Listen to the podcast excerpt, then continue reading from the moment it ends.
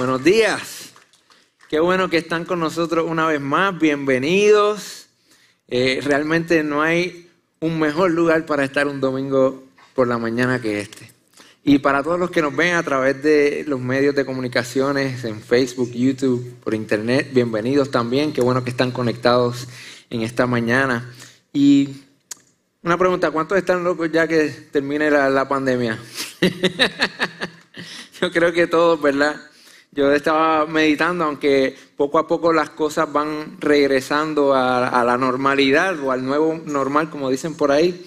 Eh, estaba recordando cuando comenzó todo esto y todo el tiempo que la mayoría de nosotros teníamos en nuestras manos buscando qué hacer en nuestra casa eh, algunos de ustedes recortaban en el patio ya tres veces por semana, otros lavaban los carros cinco veces por semana. Todos estábamos buscando algo para hacer, para ocuparnos. Y una de esas cosas que yo hacía al principio de todo, cuando teníamos más tiempo en nuestras manos, eh, era ver Netflix.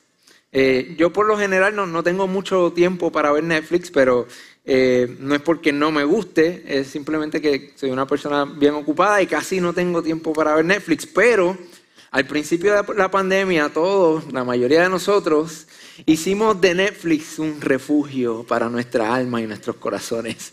Y yo no fui la excepción. Eh, y entre todos esos shows que vi por Netflix, vi uno que me llamó mucho la atención que se llama Magic for Humans o eh, Magia para Humanos. Y, en este show, en este programa de, Netflix, hicieron un experimento que realmente fue una réplica de un experimento que hicieron en los años 70, pero ahora con la onda de, de, este señor que hace como trucos de magia y eso. Pero se llamaba The Marshmallow Experiment o el experimento del malvavisco. La mayoría de nosotros que estamos aquí y a lo mejor los que nos ven por internet probablemente son puertorriqueños y los boricuas, un marshmallow es un marshmallow porque hablamos spanglish. Pero para el beneficio de todos aquellos que quizás nos ven desde Perú, de Ecuador, de República Dominicana, otras partes del mundo, pues marshmallows es esto, malvavisco. Y el experimento consistía en lo siguiente. Ellos encerraban a un niño en un cuarto y le ponían un malvavisco, un marshmallow en la mesa y le decían, si tú puedes durar 15 minutos sin comerte este malvavisco, a los 15 minutos yo voy a regresar y te voy a dar otro más. Entonces ya no va a ser solo uno, sino que van a ser dos. Y era bien gracioso, es bien gracioso ver la reacción de estos niños y cómo trataban de distraerse, de ni siquiera mirar el marshmallow para no probarlo.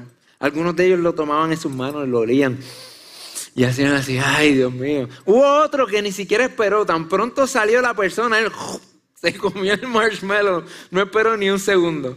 Otro le puso un vaso encima para esconderlo, otro se iba a mirar, trataban buscar cómo distraerse. Y, el punto del experimento era ver cuánto dominio propio tenía cada niño, pero el experimento que hicieron en los años 70, ellos continuaron visitando a los niños que ahora son adultos eh, y haciéndoles una serie de preguntas, entrevistándolos, ver cómo le iba en la vida. Y vieron que los niños que pudieron esperar los 15 minutos y no comerse el marshmallow rápido, tenían más probabilidades de ser exitosos cuando eran adultos, cuando fueron adultos. Ahora, yo le encontré un defecto a este experimento. Y yo realmente no soy científico ni nada, pero sí me llegó este pensamiento a la, a la mente. Yo creo que no tomaron en consideración el hecho de que posiblemente este niño no confiaba en esta persona que conoció por primera vez, que le estaba diciendo a los 15 minutos, yo te voy a traer un segundo marshmallow, un segundo malvavisco. Y tan pronto salió, dijo, a lo mejor llega y en vez de darme otro, me quita el único que tengo. Y se lo comieron. Y eso es un factor que quizás ellos no consideraron a la hora de, hacer este experimento, que es un el factor de la confianza. El, tú confiar del que el que te está haciendo la prueba realmente puede vaquear la recompensa. O realmente va a cumplir la promesa del segundo malvavisco. Y muchos de nosotros nos, encontramos en esa misma situación hoy. Quizás no con un malvavisco y quizás no estamos tampoco en un experimento, pero sí nos encontramos con pruebas, nos enfrentamos con pruebas a diario. Y la pregunta es si confiamos que aquel que nos prueba, al final, cuando salgamos aprobados, la recompensa va a ser mayor que la satisfacción del momento. Nos preguntamos realmente si la persona que nos está probando tiene nuestros intereses, nuestro mejor interés en su mente cuando hace la prueba. Y, la realidad es que yo siempre me, he hecho la pregunta, ¿por qué Dios, al crear el mundo, dice la, Biblia que Él todo lo hizo bueno y, y, creó a Adán y a Eva, los puso en este paraíso y, y creó muchos árboles, pero luego sembró un árbol que le llamó el árbol del conocimiento del bien y del mal. Y les dice a Adán y a Eva, ustedes pueden comer de todo absolutamente de todo menos de este árbol.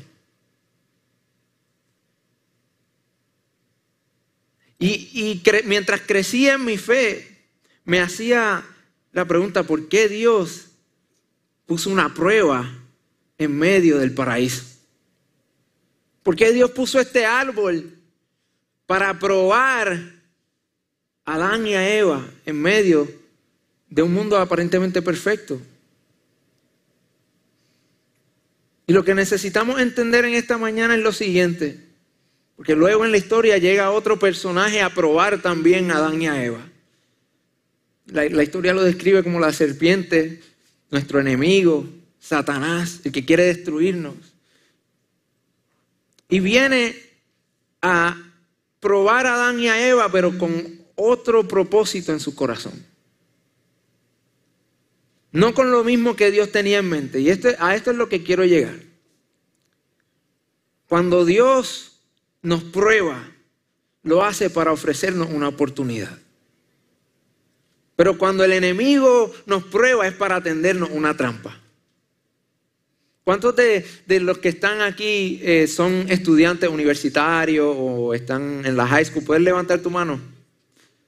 tenemos algunos estudiantes. La, realidad es que la mayoría de nosotros en algún momento fuimos a la escuela. Eh, y yo recuerdo enfrentarme con, en mi opinión, dos tipos de maestros. El maestro que la tenía conmigo y el maestro que me quería ayudar.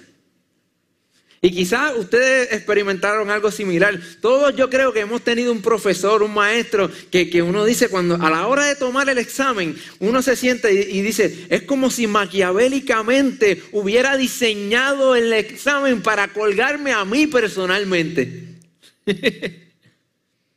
Pero también hemos tenido el otro maestro, el maestro que se preocupa por nuestro éxito, porque pasemos la clase, que, nos hace las preguntas correctas, que cuando vemos que, que, no salimos bien, cuando ve que no salimos bien en los exámenes, nos hace la pregunta, oye, ¿cómo te puedo ayudar? Vi que fallaste en esto, esto lo puedes mejorar. Y ese maestro no es que hace las pruebas más fáciles, sino que el yo tener la certeza de que él tiene, de que él quiere lo mejor para mí, hace una gran diferencia. hace una gran diferencia. Y hoy la mayoría de nosotros ya no estamos en la universidad, ya no estamos en la escuela elemental, en la high, en la intermedia. Pero la realidad es que sí, a diario nos enfrentamos con pruebas y exámenes. Y hoy lo que necesitamos decidir es qué es lo que voy a creer. ¿Qué prueba, qué prueba voy a pasar? ¿Pasaré siendo aprobado por Dios como un obrero fiel o caeré en la trampa del enemigo que me está probando? Porque es importante conocer la intención de aquel que nos prueba. Como les dije, Cuando el enemigo nos prueba es para tendernos una trampa, pero cuando Dios nos prueba es para darnos una oportunidad. Fue una oportunidad la que el Señor les presentó a Adán y a Eva en el jardín, de pasar aprobados para asociarse con Él y tener autoridad sobre todo el mundo, de ser mayordomos del mundo en el que vivimos. Esa fue la oportunidad que le ofreció Dios a Adán y a Eva. Pero necesitaba, necesitaba probarlos para asegurarse que estuvieran preparados para la asignación. En esta mañana yo quiero que tú sepas que si estás pasando una prueba, no es porque Dios quiere destruirte, es porque Él quiere prepararte para que pases aprobado y puedas sostener el peso de la responsabilidad divina que viene con el propósito que Dios te dio al nacer. Quizás hoy tu prueba sea tan simple como mentir o decir la verdad.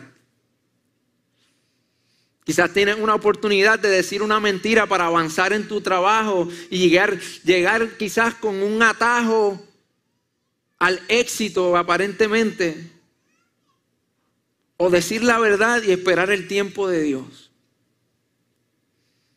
Tal vez tu prueba hoy es un poco más complicada. Tal vez tu prueba hoy es serle fiel o infiel a tu esposo o esposa. O dejarte llevar por los sentimientos. Tal vez tu, tu prueba es simplemente participar del chisme o detenerlo. Quizás tu prueba hoy es preservar tu fe aun cuando no ves los resultados que esperas. Ordenar tus prioridades. ¿Qué es lo más importante para ti? Quizás esperar en el tiempo de Dios en tu relación con tu novio o tu novia o estás esperando todavía que llegue la persona correcta. Y se te han abierto muchas puertas que parecen ser buenas, pero en tu corazón sabes que no provienen de Dios. Y tu prueba hoy es esperar. Cualquiera que sea tu prueba, ten la certeza que es una oportunidad que Dios te está dando hoy. Y no caiga en la prueba que es la trampa del enemigo. Por eso es que Pablo le escribe esto a Timoteo en 2 de Timoteo capítulo 2 versículo 15. Le dice, procura con diligencia presentarte a Dios aprobado. Diga conmigo, aprobado. Como obrero que no tiene de qué avergonzarse, que traza bien la palabra de verdad. ¿Y cuántos saben que es imposible ser aprobado si no eres probado? Es imposible pasar el examen que nunca tomaste. Es imposible obtener tu licencia de conducir si, nunca tomas el examen de, de conducir, si no pasas la prueba. Las pruebas nos preparan para sostener el peso de la responsabilidad divina de nuestro propósito aquí en la tierra y eso lo vemos una y otra vez a través de la Biblia, empezando con Adán y Eva siguiendo con Abraham, el que es llamado el padre de nuestra fe. La prueba más grande que tuvo Abraham fue cuando Dios le pidió que sacrificara al hijo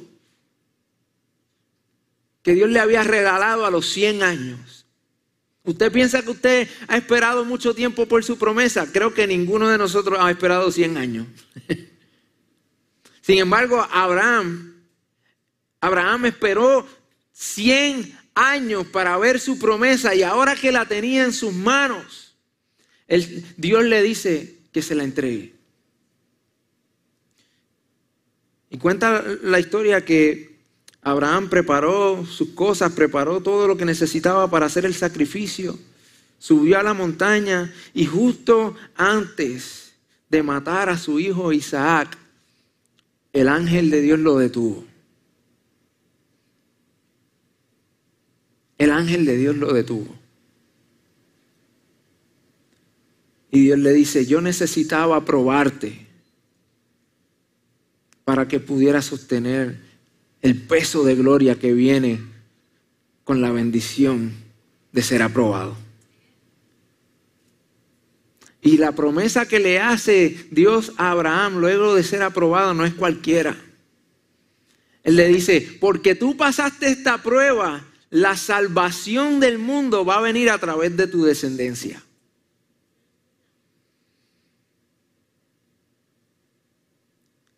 Nuestro Señor Jesucristo es descendiente de Abraham.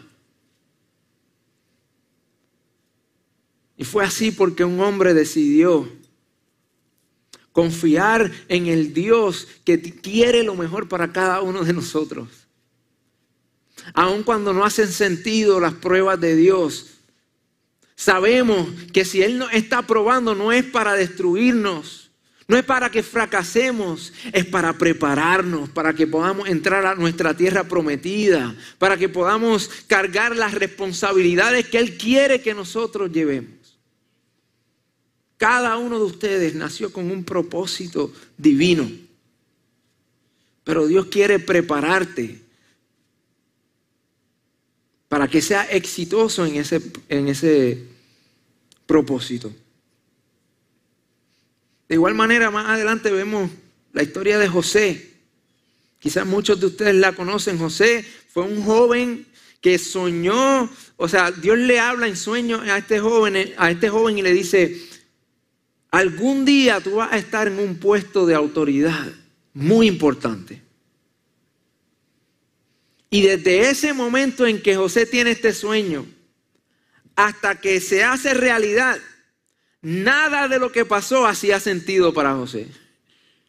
Todo era lo contrario. ¿Cuánto se ha sentido así? Como que Dios te dio una promesa, pero día tras día tú la ves más lejos. Y todo lo que sucede a tu alrededor parece ser que te está llevando más lejos de la promesa de Dios. Pero yo estoy aquí para decirte que no importa lo que pueda suceder, Dios va a cumplir sus promesas. Aunque pueda parecer que estén bien lejos, nuestro Dios es el Dios de lo imposible. Y lo que parece ser una prueba insuperable, es lo que te está preparando para sostener el peso de gloria que viene con el éxito. Y este fue el caso con José. José aparentemente hizo todo bien. Sus hermanos lo traicionan Justo después de él tener estos sueños, sus hermanos lo traicionan y lo venden a unos egipcios. Y allá él comienza a trabajar y Dios comienza a, a, darle favor con su amo, trabajando como esclavo, hasta que llega a ser el jefe de la casa, por decirlo así. Y la esposa de su amo se enamora de él y, lo trata de seducir. Y él decide hacer lo correcto. Y pasa esa prueba. ¿Y qué es lo que sucede? Termina en la cárcel acusado falsamente. Y probablemente muchos de ustedes que están aquí sienten que están haciendo las cosas bien ante Dios, pero las cosas van de mal en peor. Pero es que Dios te está posicionando para que esté en el lugar correcto en el momento indicado. Y José llega a la cárcel. Dios lo pone en favor, vuelve a estar a cargo de todos los presos. Porque aún en medio de las pruebas, aún en medio del lugar más oscuro, cuando tú, eres, cuando tú le eres fiel a Dios, Él te muestra su favor. Él te muestra su gracia. Y allí José interpreta dos sueños de estos individuos que eventualmente lo llevan ante el faraón, que también tuvo un sueño, y José, Dios a través de José lo interpreta y al fin y al cabo terminó siendo el segundo en mando de la nación más poderosa de esa época, Egipto. Y estoy seguro que jamás se hubiera imaginado, estando en la cárcel, que iba a terminar como el segundo en mando, excepto que Dios ya le había dado una palabra. Y él sabía que lo que le tocaba a él era ser obediente y pasar aprobado. Y luego de que pasó todo lo que pasó, terminó siendo un hombre con un carácter aprobado para sostener la responsabilidad de ser el segundo en mando de una nación, la nación más poderosa de ese tiempo, y mantenerse fiel a Dios. ¿Cuántos conocen del rey David? Yo creo que la, mayoría de nosotros, ¿verdad? El famoso rey David que mató a Goliat, al gigante, y hizo tantas cosas grandísimas. Pero yo creo que David nunca hubiera sido, nunca hubiera sido el rey David si no hubiera pasado lo que yo creo que fue su mayor prueba. Cuenta la historia que el rey Saúl, que fue el rey que estuvo antes de David, al enterarse que ya David había sido ungido para ser rey, intentó matarlo. Comenzó a perseguirlo para, para asesinar y acabar con esa amenaza. Entonces David se fue a huir y se escondía en unas cuevas y en un día da la casualidad que llega el rey Saúl a una de esas cuevas a hacer sus necesidades y ahí estaba David, armado con su escudero. Y el escudero le dice, en un segundo si me das la orden yo puedo liquidarlo aquí. Tienes la oportunidad hoy de convertirte en el rey de Israel como Dios lo prometió. Y posiblemente muchos de ustedes hoy se enfrenten a una situación similar, donde ves cerca la promesa de Dios, pero tienes que hacer algo indebido para alcanzarla. Lo ves como un atajo. Quizás el enemigo te está metiendo en la mente que es provisión de Dios. Pero David sabía que necesitaba pasar esa prueba y le dice, imposible que yo le haga daño al ungido de Dios. Imposible. Y estoy seguro que David nunca hubiera sido rey si no hubiera pasado esa, esa prueba. Dios quiere usarte para grandes cosas, pero te quiere probar para que estés preparado. ¿Cuántos han visto la película que se llama Like, ¿cómo era? Like Mike? Era una película de un niño que se ponía unos zapatos de Michael Jordan y mágicamente tenía todas las habilidades de Michael Jordan. Hay una, una película similar que se llama Bend It Like Beckham, que es de una niña que se, no, me acuerdo bien si se pone unos zapatos o qué pasaba, pero de la noche a la mañana ella tenía todas las habilidades de David Beckham, que es un jugador de fútbol, de soccer, famosísimo. Y no les niego que a mis 33 años yo sigo soñando con que algo así me pase a mí.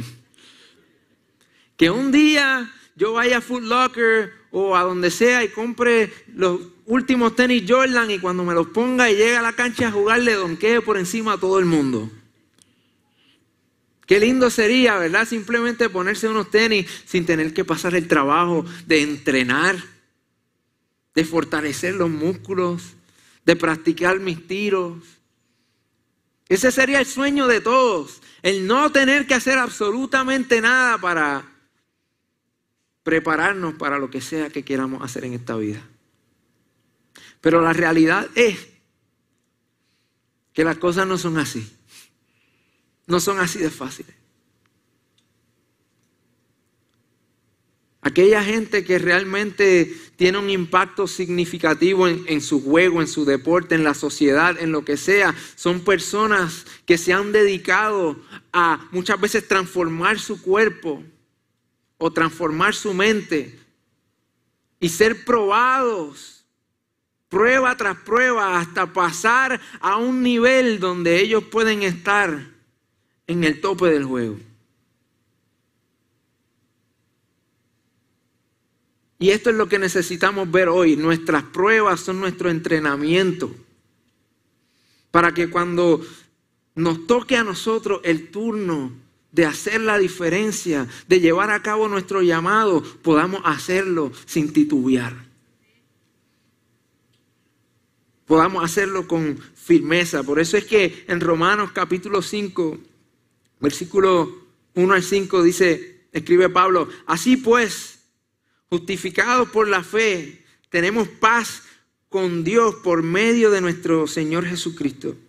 Porque tenemos también por la fe acceso a esta gracia en la cual estamos firmes y nos regocijamos en la esperanza de la gloria de Dios. Y no solo esto, sino que también nos regocijamos en los sufrimientos, porque sabemos que los sufrimientos producen resistencia. La resistencia produce carácter aprobado y el carácter aprobado produce esperanza. Y esta esperanza no nos defrauda, porque Dios ha derramado su amor en nuestros corazones por el Espíritu Santo que nos ha dado. Me encanta cómo, cómo traduce este versículo la traducción nueva viviente, nueva traducción viviente, NTV. Me, me encantaría de construir este pasaje usando esta traducción. Dice el versículo 5, por lo tanto, ya que fuimos declarados justos a los ojos de Dios por medio de la fe, tenemos paz con Dios gracias a lo que Jesucristo nuestro Señor hizo por nosotros. O sea que es importante entender esto. Cuando yo hablo de ser aprobados, de pasar la prueba, yo no estoy hablando de nuestra salvación. Yo no estoy hablando de ser aprobados como hijos de Dios porque eso lo hacemos a través de la fe en Cristo Jesús.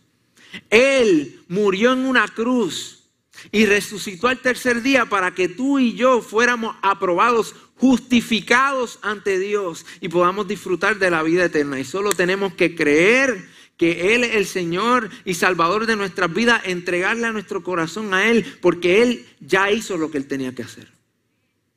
Pero sí hablo hoy de ser aprobado como obrero fiel de Dios. Como obrero fiel de Dios. Hace unos meses atrás mi, mi papá trajo un mensaje de acerca de la intimidad con Dios, los diferentes niveles de intimidad. El primero era que, somos criaturas, o sea, todos somos hechura de Dios, todos somos hechos por Dios, pero no todos somos hijos de Dios. Porque eso es un beneficio que tenemos aquellos que hemos creído en el sacrificio de nuestro Señor Jesucristo en la cruz. Que le hemos abierto nuestros corazones a Él. Pero ser hijos de Dios no es el nivel más alto de intimidad para aquellos que hemos creído. Hay más. Porque ¿cuántos saben que el hijo pródigo siguió siendo hijo cuando se fue de la casa? ¿Y cuántos saben que el hijo cuando es malo no deja de ser hijo? Pero el obrero fiel tiene que ser aprobado.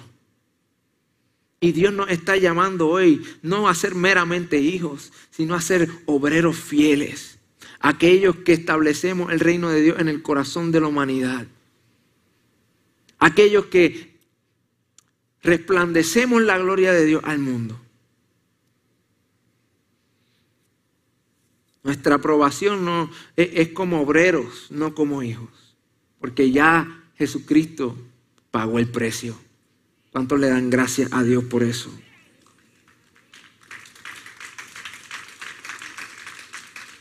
Y continúa diciendo en el segundo versículo, debido a nuestra fe, Cristo nos hizo entrar en este lugar de privilegio inmerecido, en el cual ahora permanecemos y esperamos con confianza y alegría participar de la gloria de Dios.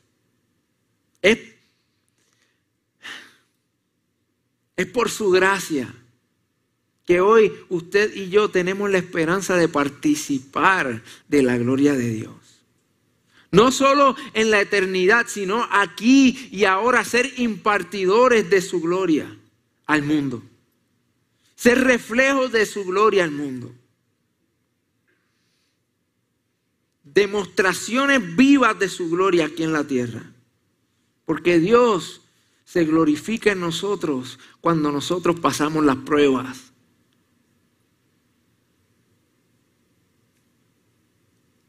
Es lo que estaba diciendo acerca de los deportistas hace poco. Muchos conocen la gloria, pero no saben la historia detrás de eso. Muchos ven el éxito de un Michael Jordan o LeBron James o si le gusta el soccer, el fútbol, Messi, de Cristiano. O quizás en, en el mundo de los negocios ven el éxito de Elon Musk o de quien sea que tú sigues en las redes sociales o en la sociedad, como sea. Conoce el éxito, pero no sabe lo que tuvieron que hacer y lo que tuvieron que pasar para llegar ahí. Y es lo que Dios quiere lograr, es la oportunidad que Dios nos da con cada prueba. Pasar aprobado, o sea, el pasar la prueba significa que estoy preparado para el próximo nivel. Cuando uno pasa de grado significa que estás, o sea, ya pasaste la prueba del primer grado, ahora estás listo para el segundo grado. Y el segundo grado, aunque tiene nuevas dificultades, también tiene otros beneficios. Igual cuando llegamos a la universidad, la responsabilidad es mucho más alta, pero también los beneficios son mejores. Cuando pasamos al trabajo, luego de, graduarnos de la universidad, la responsabilidad es mucho más alta, pero los beneficios también son mucho mejores. Pero la persona que nos está contratando para su compañía quiere asegurarse que nosotros estemos preparados para la responsabilidad que nos va a entregar. Y es lo mismo que Dios hace con nosotros. Cada prueba es una oportunidad. Cada prueba es una oportunidad. Dios nunca nos prueba por gusto. Siempre es para prepararnos para participar de su gloria. Dice el versículo 3, también nos alegramos al enfrentar pruebas y dificultades porque sabemos que nos ayudan a desarrollar resistencia. Y mire, les voy a ser honesto. Eh, yo soy pastor y todo eso, pero cuando llega una prueba a mi vida, lo menos que me dan ganas es de alegrarme. yo no pienso, ay, qué bueno, llegó una prueba, Dios me está preparando, gloria a Dios, vamos para el culto. Yo no pienso eso. Pero Pablo nos escribe para que cambiemos nuestra perspectiva de una perspectiva humana meramente a una perspectiva celestial. Y que cuando llegue una prueba, aunque duele, también nos alegramos porque sabemos, Señor, si me estás probando es que algo grande tienes para mí. Si me estás probando hoy es porque me estás preparando para algo mejor. Es porque quieres confiar en mí es porque me estás llevando a otro nivel. Nos alegramos en las pruebas porque sabemos que las pruebas nos preparan para participar de la gloria de Dios. Nos preparan para nuestro propósito, nos preparan para la responsabilidad divina que viene con nuestro propósito y nos preparan para que Dios pueda confiar en nosotros. Porque hubo un tiempo cuando como hijo con, mis padres yo eh, traicioné su confianza, entonces ellos no pudieron confiar en mí por, una temporada. Y luego de pasar ciertas pruebas, pudieron volver a poner su confianza en mí. Y quizás muchos de ustedes han experimentado esto como padres, no solo como hijos. No es que dejamos de ser hijos, pero la confianza es algo que se puede perder fácilmente. Pero qué bueno que aún cuando nosotros fallamos, tenemos un Dios que nos ama tanto, que nos levanta una y otra vez. Es el Dios que nos redime, es el Dios que nos da una, dos, tres, cuatro, cinco oportunidades. Es el Dios que dice su palabra, que no hay nada, ni en lo alto, ni en lo profundo, ni lo pasado, ni lo por venir, nada en este mundo, en el universo, nos puede separar de su amor. Así que este mensaje hoy no es solo para aquellos que están caminando firmemente en su fe, sino para aquellos que se sienten que han fallado y no saben cómo retomar su llamado, no saben cómo retomar el propósito de Dios, no saben cómo retomar eh, su relación con Dios. Estoy aquí para decirte que si Dios te sigue probando es porque quiere seguir dándote nuevas oportunidades para que Él pueda confiar en ti, llevarte a un nuevo nivel de intimidad con Él, que te prepare para el peso de la responsabilidad del propósito por el cual naciste. El Señor quiere que tú seas exitoso. Él no quiere destruirte.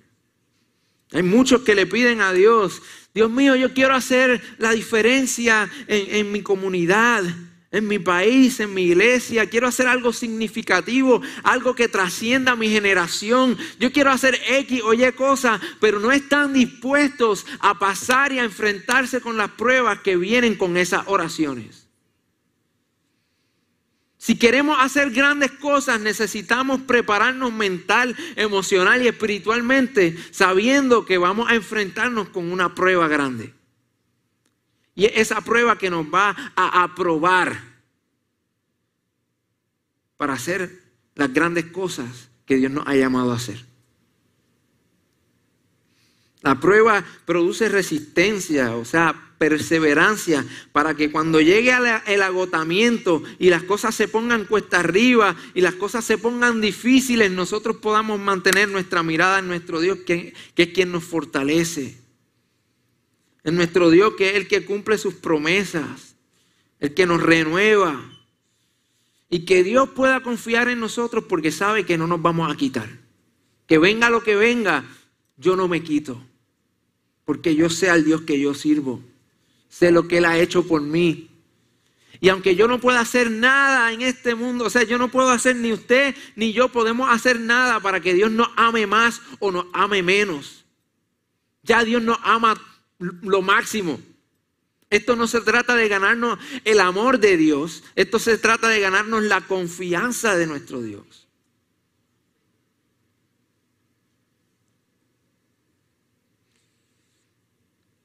Y la resistencia desarrolla firmeza de carácter y el carácter fortalece nuestra esperanza segura de salvación, dice el versículo 4.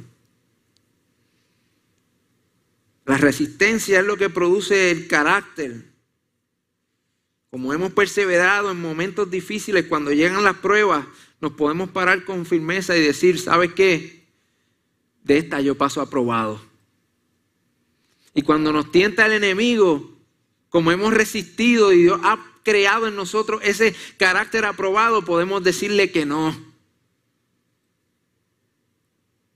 Usted sabe que la palabra dice que Dios no va a permitir que seamos tentados más allá de lo que podamos soportar. O sea, si usted está siendo tentado con algo hoy, yo quiero que usted sepa que Dios le ha dado la habilidad a través de su Espíritu Santo de decirle que no al enemigo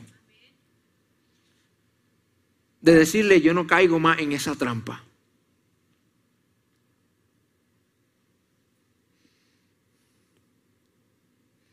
Y como Dios nos ha ayudado a vencer en el pasado, sabemos que también Él nos ayudará con cada prueba futura a salir victoriosos. La firmeza de carácter es para mantenerme firme en mis convicciones aun cuando sea tentado. Y a través del fortalecimiento de nuestro carácter, Dios también hace más evidente la esperanza de que no importando cuán oscura sea la noche, cuán improbable sea la victoria, nuestra salvación viene de nuestro Dios.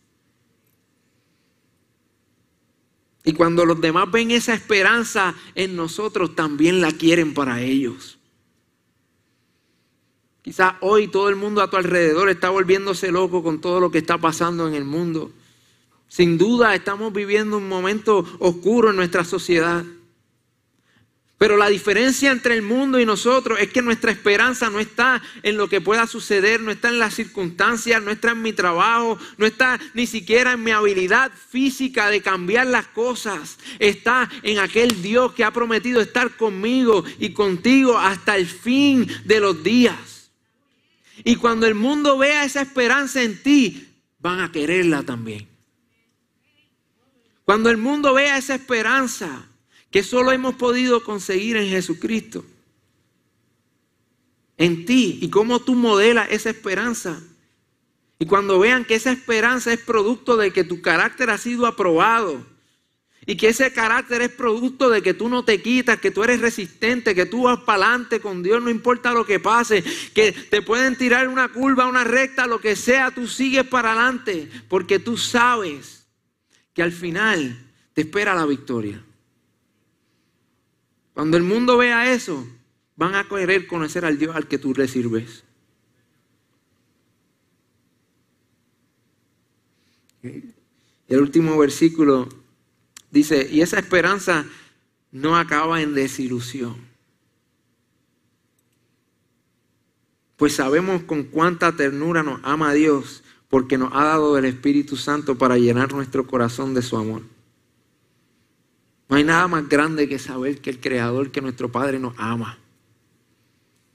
Que nos ha amado tanto que nos ha llenado de su Espíritu Santo para que podamos salir victoriosos en cada prueba. Tienes todo lo que necesitas para salir aprobado de tu prueba. Todo lo que necesitas está dentro de ti. Porque aquellos que somos hijos de Dios estamos llenos del Espíritu Santo. Esa esperanza que nosotros tenemos no acaba en desilusión. No somos como el niño que quizás pensó en no, arriesgarse y comerse el marshmallow porque no creía que le iban a traer el otro. Sino que nosotros sabemos que nuestro Padre siempre cumple sus promesas. Y que podemos confiar que si Él nos prueba es porque nos ama y nos quiere preparar para que nos asociemos con Él, para trabajar junto con Él a llevar este mensaje de salvación a todo el mundo, hacer una diferencia real en nuestro mundo, a transformar nuestra nación, a transformar nuestras familias.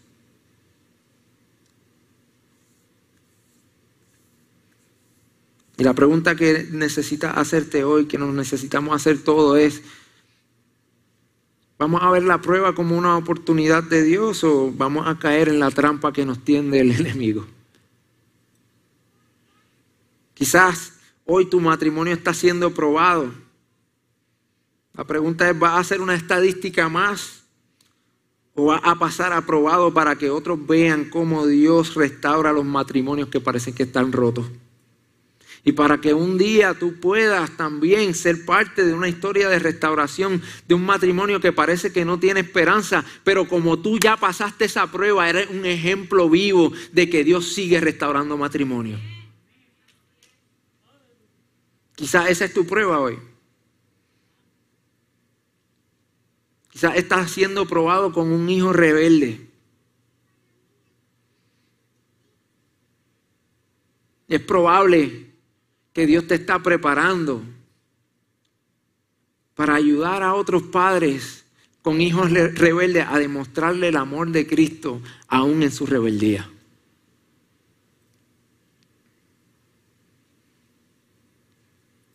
Tal vez tú piensas hoy que tus finanzas están en, están en ruina. Esa es tu prueba hoy. Financieramente, económicamente, estás en un lugar bien difícil. Y yo te digo que Dios te está preparando para enseñarle a muchos a cómo ser buenos mayordomos de aquellos, de aquellos recursos que Dios nos ha puesto en las manos. O tal vez hoy tu prueba un jefe que es un poquito difícil. Un jefe que te hace la vida imposible. Una figura de autoridad que eh, es bien difícil. Pero Dios te está preparando para que cuando tú estés en una posición de autoridad, también puedas demostrarle a la gente que así como tú honraste a la autoridad, tú también puedes exigir honra ahora.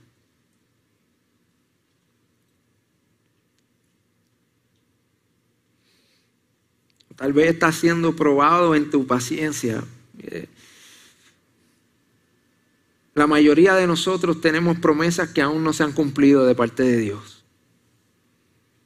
Algunas pasan más rápido que otras, pero es difícil esperar. Creo que es la prueba más grande que todos nos enfrentamos, esperar en Dios y saber que Él va a cumplir su propósito en nosotros, saber que Él va a cumplir sus promesas. Y, hoy el enemigo te está presentando unos atajos que aparentemente van a lograr que llegues más rápido a tu éxito, que aparentemente van a lograr, eh, eh, aparentemente van a lograr que más rápido consigas a esa persona con la cual vas a pasar el resto de tu vida. Que aparentemente van a lograr que, que más rápido te suban de puesto en el trabajo, consigas dinero más rápido o lo que sea que estás esperando. Pero en tu corazón sabes que esas puertas que se están abriendo no son de Dios. Y Dios te está diciendo, espera, porque estoy produciendo en ti paciencia. Para que un día puedas pararte firme y decir, ¿sabes qué? En el tiempo de Dios las cosas son perfectas. Todo es más sabroso en el tiempo de Dios. Que puedas decir, la recompensa que me espera es mayor que la satisfacción instantánea ahora. Cualquiera que sea tu prueba hoy, yo quiero que tú sepas lo siguiente.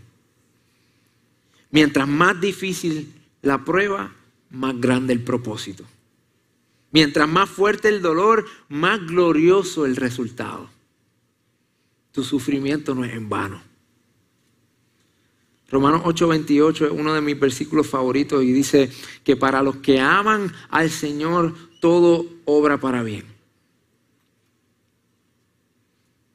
Y la realidad es que yo no siempre he amado a Dios.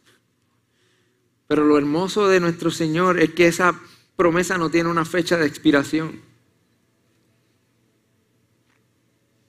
Que aún los errores que cometimos en el pasado, en el momento que tú decides pasar aprobado, en el momento que tú decides amar a Dios con todo tu corazón, aún tus errores obran para bien, no solo para ti, sino para aquellos que aman a Dios.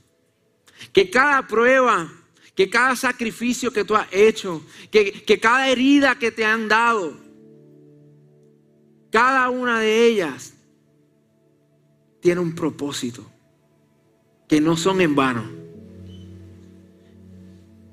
y que al final vamos a ver la recompensa. Procura con diligencia presentarte a Dios aprobado como obrero que no tiene de qué avergonzarse, que, trata, que traza bien la palabra de verdad. Segunda de Timoteo 2.15. Lo mismo que le dijo Pablo a Timoteo es lo que yo les digo hoy. Lo que Dios nos habla a nosotros. Procuremos pasar aprobados como obreros fieles.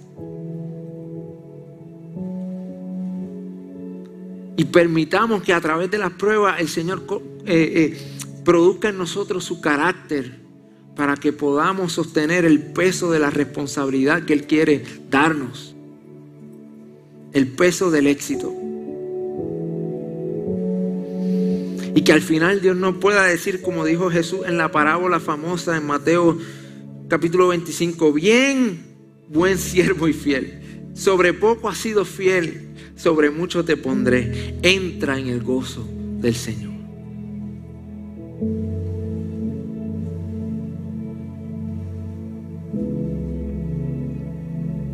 Son las palabras que yo anhelo escuchar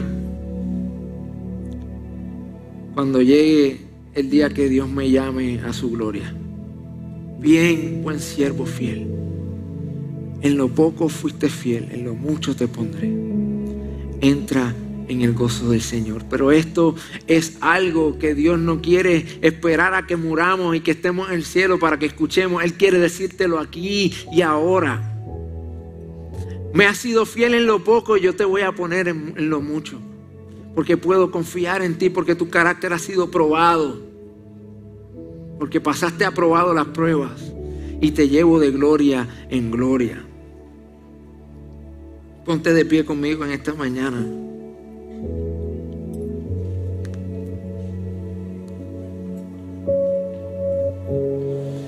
Les recuerdo lo que dice 1 Corintios capítulo 10, versículo 13. Dios dice que no nos no va a permitir que seamos tentados más allá de lo que podamos soportar. En ti, en los hijos de Dios, está el Espíritu Santo. Y si tienes el Espíritu Santo, tienes todo lo necesario para pasar cada prueba. Y recuerda que si cuando único te acercas a Dios en medio de la prueba, por amor Él te va a mantener en la prueba. Muchos de nosotros estamos acostumbrados a que cuando pasan las cosas malas, cuando entramos en el desierto, cuando entramos en las pruebas, corremos a donde Dios, pero cuando todo está bien, se nos olvida que tenemos un Padre que nos ama. Y por amor, porque Dios sabe que tú estás mejor dentro de la prueba con Él que fuera sin Él, Él te mantiene en la prueba hasta que decidas perseguir esta relación íntima con el Padre aún en los momentos buenos. Y recuerda también que si no estás preparado para el peso del éxito, Dios no va a permitir que te pierdas en el éxito. Él te ama demasiado como para que seas exitoso en las cosas que no importan y te pierdas en las cosas que sí importan, en las cosas que trascienden lo físico, en las cosas que trascienden lo terrenal. ¿De qué vale que tengas la casa más grande, los carros más brutales, la esposa más bonita, los hijos más bonitos? Si al final, cuando mueras, se pierde tu alma.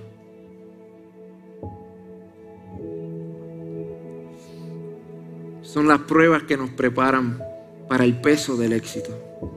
Decide hoy enfrentar cada prueba entendiendo que son oportunidades que Dios nos da para asociarnos con Él siendo impartidores de su gloria.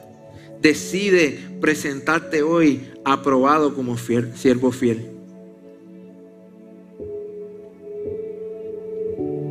Confía que la recompensa de Dios es mejor que la satisfacción inmediata hoy. Levanta tus manos al cielo conmigo ahí donde está.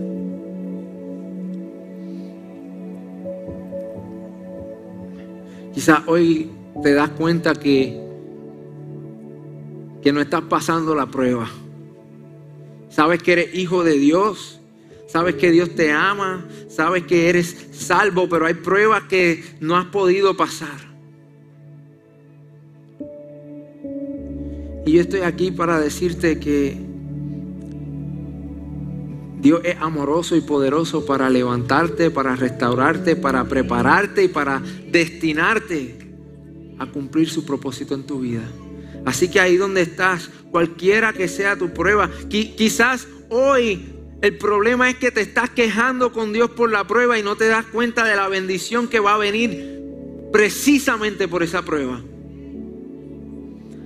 Así que si tienes que pedirle perdón a Dios, ahí donde estás, levanta tus manos, pídele perdón. Señor, perdóname si no he entendido que en la prueba donde me prepara, Señor, para convertirme en un siervo fiel aprobado. Si estás ahí en tu casa, nos ves a través del internet, cierra tu ojo conmigo, levanta tus manos y dile, Señor, dame la sabiduría, dame la fuerza, Señor, para pasar cada prueba aprobado para el próximo nivel. Ayúdame a llevar el peso de la responsabilidad del llamado que le ha hecho a mi vida. En el nombre de Jesús. Amén. Levanta tus manos un segundo. Levanta, ah, perdónenme, pueden bajar tus manos un segundo. Quiero hacer una última oración. Tal vez hoy tú estás aquí en este lugar o nos estás viendo a través de las redes sociales y tú reconoces que tú no eres hijo de Dios, nunca le has abierto tu corazón al Señor. Y estoy aquí para decirte que el Padre está con los brazos abiertos, dispuesto a abrazarte tal y como eres. Que para ser hijo de Dios ya Cristo hizo el sacrificio en la cruz, ya él hizo lo que tenía que hacer. Ahora solo está en ti abrirle tu corazón a aquel que te amó tanto que lo dio todo por ti. Así que si ese eres tú en esta mañana, ya sea que estés aquí o estés en tu casa, yo quiero que tú repitas esta oración conmigo. Así que todos, si pueden cerrar sus ojos, inclinar su rostro y hagan esta oración, vamos a hacer esta oración todos juntos. Di, Señor Jesús, vamos, dilo fuerte, Señor Jesús, te abro mi corazón, te entrego mi vida, tú eres mi Salvador perdona mis pecados y hazme un hijo de Dios. En el nombre de Jesús. Amén. Amén. Amén.